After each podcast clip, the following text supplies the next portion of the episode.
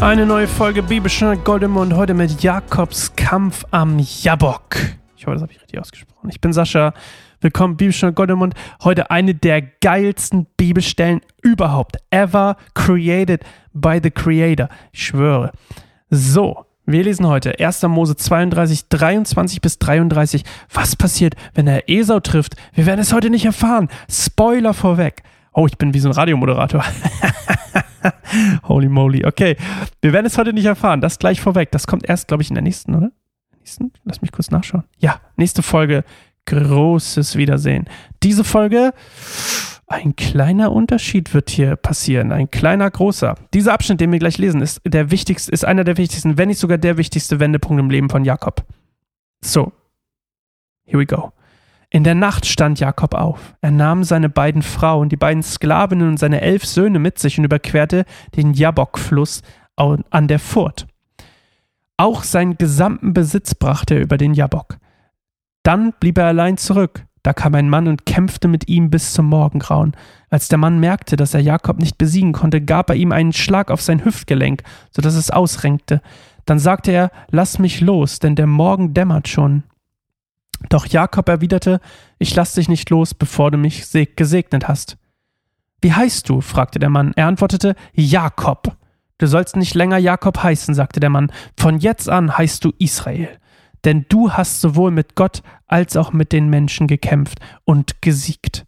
Nenn mir deinen Namen, forderte Jakob ihn auf. Warum erkundigst du dich nach meinem Namen? fragte der Mann. Dann segnete er Jakob. Jakob nannte die Stätte Pnuel Angesicht Gottes. Denn er sagte, ich habe Gott von Angesicht zu Angesicht gesehen und trotzdem bin ich noch am Leben. Die Sonne ging gerade auf, als er Pnüel verließ.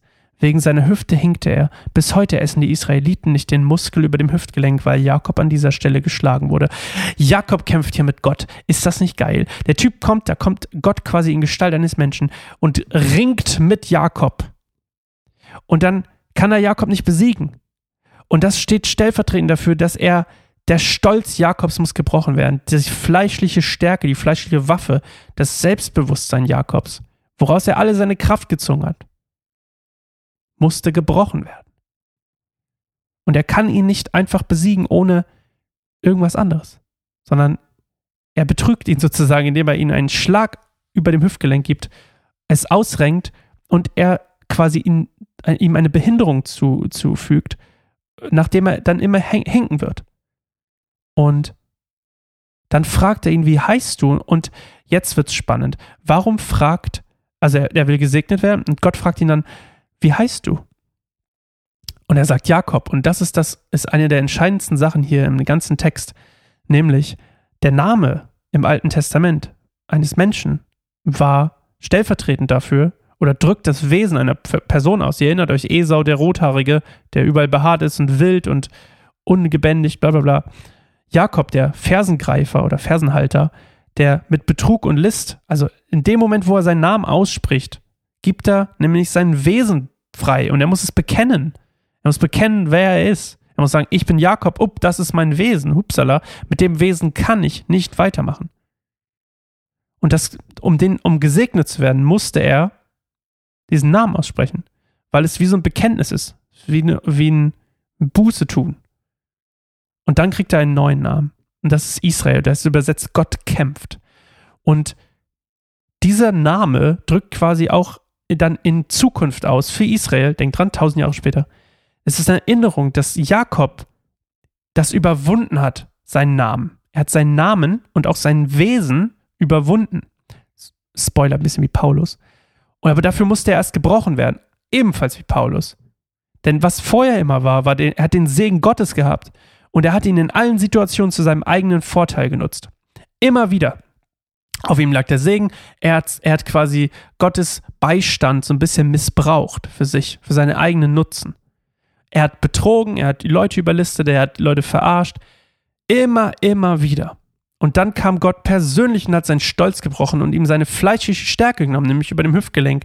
Und dann passierte das. Er kriegt einen neuen Namen, also ein neues Wesen, nämlich Gott kämpft. Nicht mehr Jakob kämpft, Gott kämpft jetzt.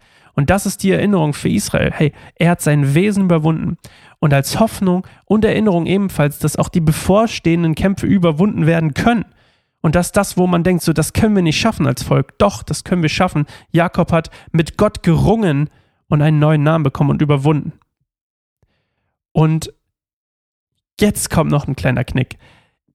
In Johannes 1,18 sagt er, niemand hat Gott je gesehen. Und das fand ich so spannend. Oder ich habe darüber nachgedacht, Mensch, niemand hat Gott je gesehen.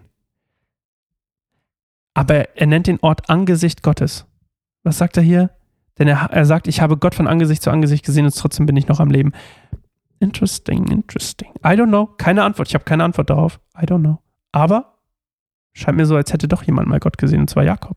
Zumindest, wir haben ja alle auch, also nicht wir alle, aber wir quasi Leute, die Jesus gesehen haben, ja prinzipiell auch Gott gesehen. Okay, das ist mir zu tief. Keine Ahnung. Aber auf jeden Fall, was hier passiert ist, Jakob wird seiner fleischlichen Stärke sozusagen geraubt in irgendeiner gefühlten Sache.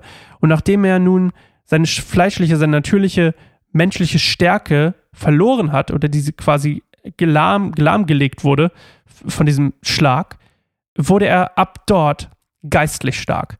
Und das ist das, was hier der Wendepunkt ist. Also vorher war er fleischlich, menschlich, intelligenztechnisch stark und hat sich darauf verlassen und hat den Segen Gottes für sich ausgenutzt, wie sein Wesen halt auch ist. Und dann hat er einen neuen Namen bekommen und jetzt ändert sich das alles, nämlich seine Fleischstärke weicht und seine geistliche Stärke äh, wird stärker und steigt. That's basically it. Und das drückt sich alles in diesem Namen aus. Und ich finde das so geil, dass diese Namen immer für irgendwas stehen früher und dann Gott ihn quasi, bevor er, er, bevor er ihn segnet, quasi sagt, hey, sag mir mal, wie du heißt. Und dann sagt er, Jakob. Und dann, buff. Nein, nein, nein, ab sofort heißt du Israel. Und dann wird er gesegnet. Lovely. Und dann ändert sich seine ganze Lebensweise. Ab dem Moment. Und das, witzigerweise, oder was ist witzigerweise, wahrscheinlich genauso geplant, bevor er über den Jabok geht, weil der über den Jabok ge gegangen wäre, in dem Moment ist er im verheißenen Land. Und da kann er nicht als Jakob zurück hinkehren, sondern er muss, um den Segen weitergeben zu können, um das Volk Israel quasi, um sich wirklich wie Sterne im Himmel zu vermehren, und äh, den Segen Gottes auf dem Volk zu behalten, muss er ein neuer Mensch werden. So wie Paulus übrigens. Der fällt vom. Fe Ihr kennt ja Geschichte vielleicht. Paulus machen wir übrigens. Spoiler ich das schon? Bald. ich glaube, wir machen noch einen zwischen Jakob und Paulus. Machen wir noch eine Figur der Bibel, eine andere und dann machen wir Paulus. Ja. Im Moment tendiere ich zu Elia, aber das ist nur ein kleiner Spoil Spoiler hier nebenan.